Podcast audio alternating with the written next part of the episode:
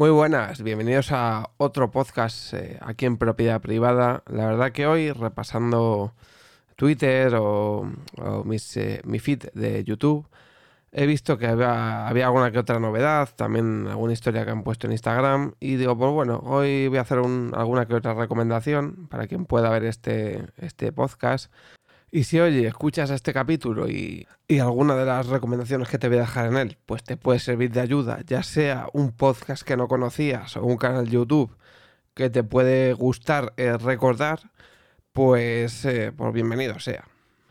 Bien, en primer lugar te quiero recomendar un podcast que yo suelo escuchar casi siempre, eh, últimamente. no, no, estaba pagando Podimo, ¿vale? Que es digamos, como lo llama Ricardo Moya, que también os voy a hablar ahora de su podcast, es el Netflix de los podcasts, ¿vale? Tú pagas una cuota mensual y puedes acceder a una biblioteca de podcasts eh, enorme, ¿no?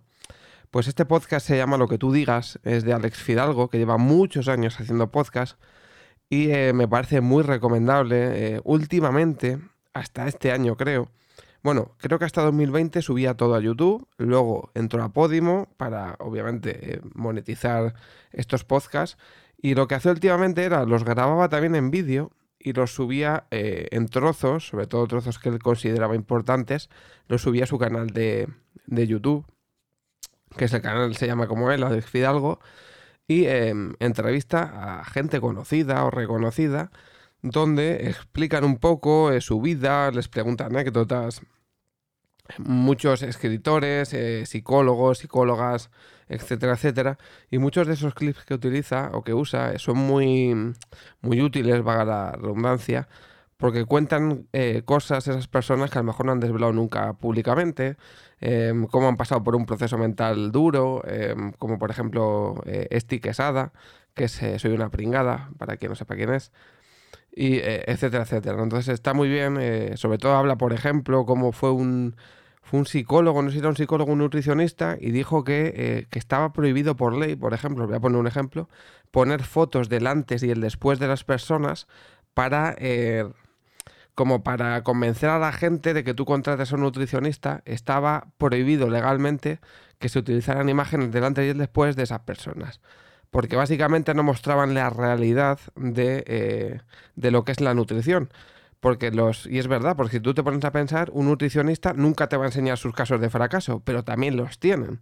Entonces, obviamente lo suyo sería que un nutricionista equilibrase, o una nutricionista, sus, eh, sus casos, o también te contase de aquellas personas que no han logrado ese cambio por H o por B, y también pusieses tú luego poner en tu persona, eh, cerca de qué posición estás, si de uno u otro, aunque luego tú apliques eh, los métodos a tu persona y eh, puedas o no conseguirlo.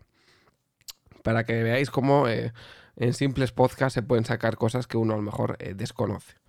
El siguiente podcast, como os acabo de comentar, es de Ricardo Moya, que es uno de los podcasts yo creo más reconocidos de YouTube y de Podimo, que es El sentido de la birra. yo creo que ya he hablado con él, o sea, de él, y ha recomendado este podcast en, Locura Transitoria o en otro podcast.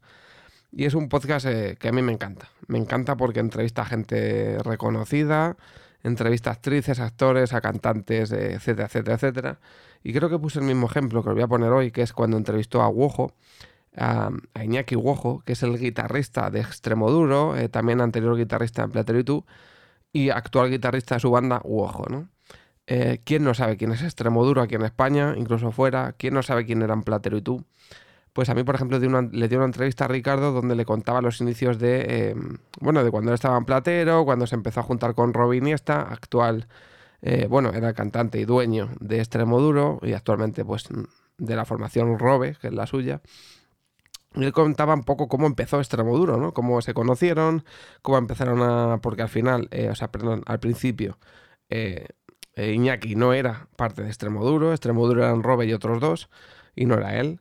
Él estaba con Fito en Platero y tú y cuenta pues sus inicios dentro de Extremoduro, cómo se cómo conecta con Robe, cómo se queda a vivir eh, Robe en su casa, bueno, etcétera, etcétera, etcétera. Son de esos podcasts donde tú conoces la historia de una banda, a, raíz de lo que cuenta uno de sus miembros eh, casi originales, porque Robe, o sea, Hugo entró como a los pocos años, a los cinco años o, menos, de la creación de Extremo Duro.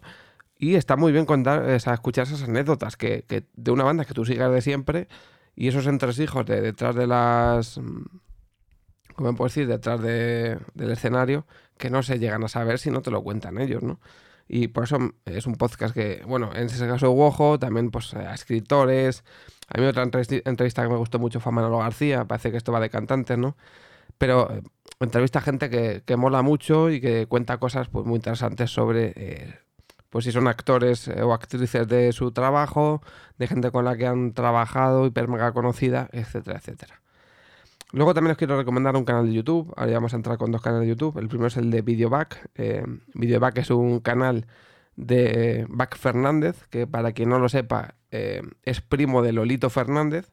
Creo que a Lolito le puede conocer más gente, ¿vale? Se hizo famoso por, aparte por unas declaraciones cuando se fue a Andorra, eh, bastante acertadas, eh, por, porque era uno de los máximos o mejores jugadores de Fortnite, el, el juego este de construcción de, de PC. Y bueno, que ya lo voy a, creo que también le hay en, en videoconsola. No juego a videoconsolas, lo siento, no lo sé.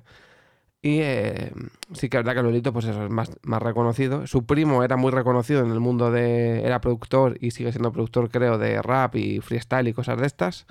Y rapero. Y tiene un canal que tiene dos. Yo voy a recomendar uno, que es el de Videoback. Acabo de ver un vídeo que se llama Retrobubly, donde él eh, básicamente comenta anuncios de los años 80 y 90. Y a mí me encanta cómo alguien trae a este momento presente eh, anuncios que todos hemos visto de pequeños, si tenéis cierta edad, para allá para los eh, más de 25 o 30, o, si no la tenéis para que conozcáis cómo eran los anuncios hace muchos años. Y él los comenta y cuenta anécdotas, pues, por ejemplo, en este último hablaba sobre la Contesa, ¿no? Creo que ponía un anuncio de Contesa y hablaba de lo que era la Contesa antes, de cómo se comían las casas y cómo ahora pues hay muchos, eh, derivados, eh, marcas blancas, etcétera, etcétera, ¿no?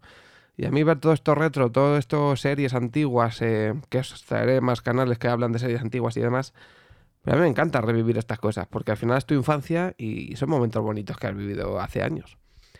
Y bueno, para terminar, un canal que no tiene nada que ver con este, que es un tema que llevo escuchando varias, varios días, alguna que otra semana, que es el de Carles Tamayo ¿vale? Eh, tiene dos canales, el principal que eh, se llama como el mismo y el otro que se llama Tamayo Visión, que es un canal donde resube contenido de, Twitch, ¿vale? Él hace directos en Twitch y hace, pues hace investigación, ¿no? Él se infiltra, se infiltró en el Palmar de que era una secta y últimamente el último vídeo, el último documental, vamos a llamarlo, o el último la última investigación que ha hecho es le, invitaron a un evento que tuvo en el Withing en Madrid de criptomonedas y él ha destapado como básicamente era una patraña, una estafa, como la gente que iba allí eh, no se creía nada, eh, el tío que lo, que lo hizo, que se llama Manitawani o algo así, es un vendehumos de la leche.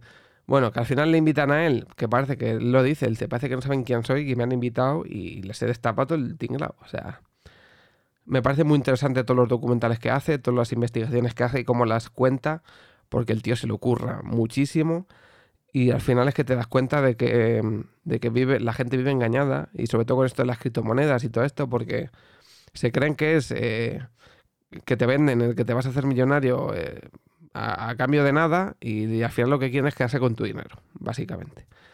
Así que esto es por hoy. a lo mejor os traigo un podcast a la semana de recomendaciones de estas, porque creo que, bueno, cuando encuentras algo interesante y que te gusta, pues no está mal compartirlo, ¿no? Y que al final, pues quien escuche esto, si le sirve para algo alguna de las recomendaciones, bienvenida sea. Nos vemos en el próximo. Chao.